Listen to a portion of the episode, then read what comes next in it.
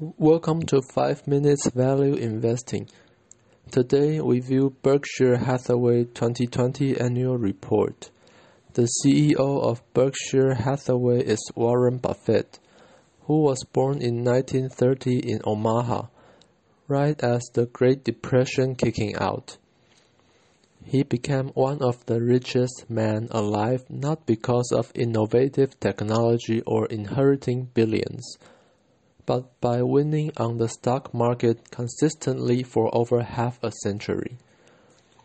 The most important of Berkshire Hathaway's diverse business activities are insurance business conducted on both a primary basis and a reinsurance basis, a freight rail transportation business, and a group of utility and energy generation and distribution business. Berkshire and its consolidated subsidiaries employed approximately 360,000 people worldwide. Except for regulatory considerations, there are virtually no barriers to entry into the insurance and reinsurance industry. The number of competitors within the industry is not known. Berkshire's insurance underwriting operations include the following groups: 1. Geico, 2. Berkshire Hathaway Primary Group, and 3. Berkshire Hathaway Reinsurance Group. Geico's market shares in automobile insurers is second largest at approximately 13.8%. Let's view balance sheet.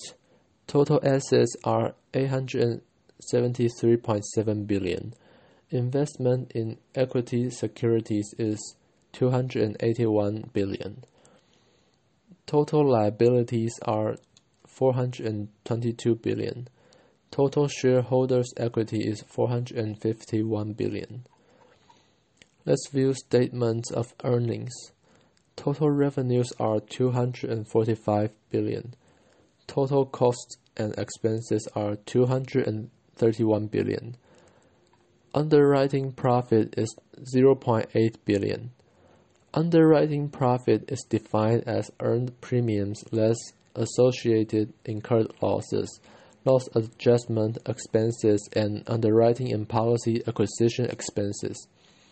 Underwriting profit does not include income earned from investments. Let's view statements of cash flows. Purchase of U.S. Treasury bills and fixed maturity securities are 208 billion. Cash and cash equivalents and restricted cash at end of year is 48 million. Let's view statements of changes in shareholders' equity. There are two classes of Berkshire Hathaway shares. Class B shares are economically equivalent to 1 1500 of Class A share.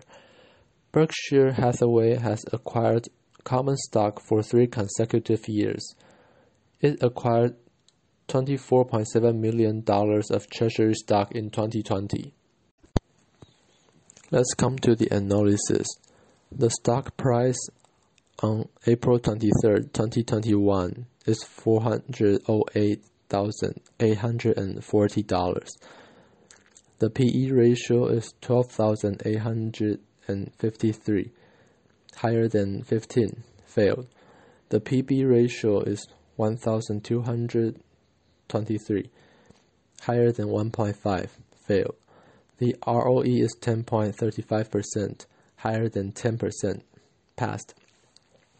The insider ownership is 42.74, higher than 20%, passed.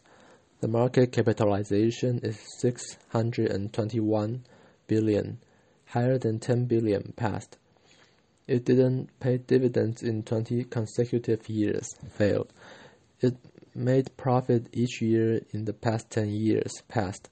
The operational cash flow over net income is 239.33%, higher than 80%, passed. The EPS growth in past 10 years is 347% passed. The free cash flow per share is 17.68, higher than zero, passed. Okay, thank you.